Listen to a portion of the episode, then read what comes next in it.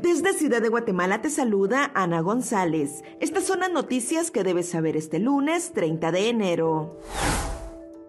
Inconformes salieron a las calles para pedir la renuncia del presidente mexicano Andrés Manuel López Obrador. En noticias nacionales, tres diputados buscan sustituir a Alejandro Yamatei en la presidencia. Exdiputado de Semilla, Alberto Sánchez, busca la reelección con el partido Unión Republicana.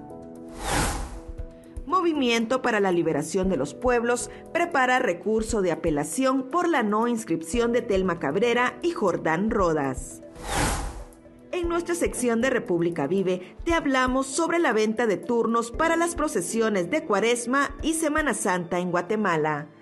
También te contamos sobre los principales hechos históricos que marcan las efemérides de este 30 de enero. Eso es todo por hoy. Para mayor información ingresa a república.gt y mantente informado sobre las noticias del día. También nos puedes seguir en redes sociales como República GT.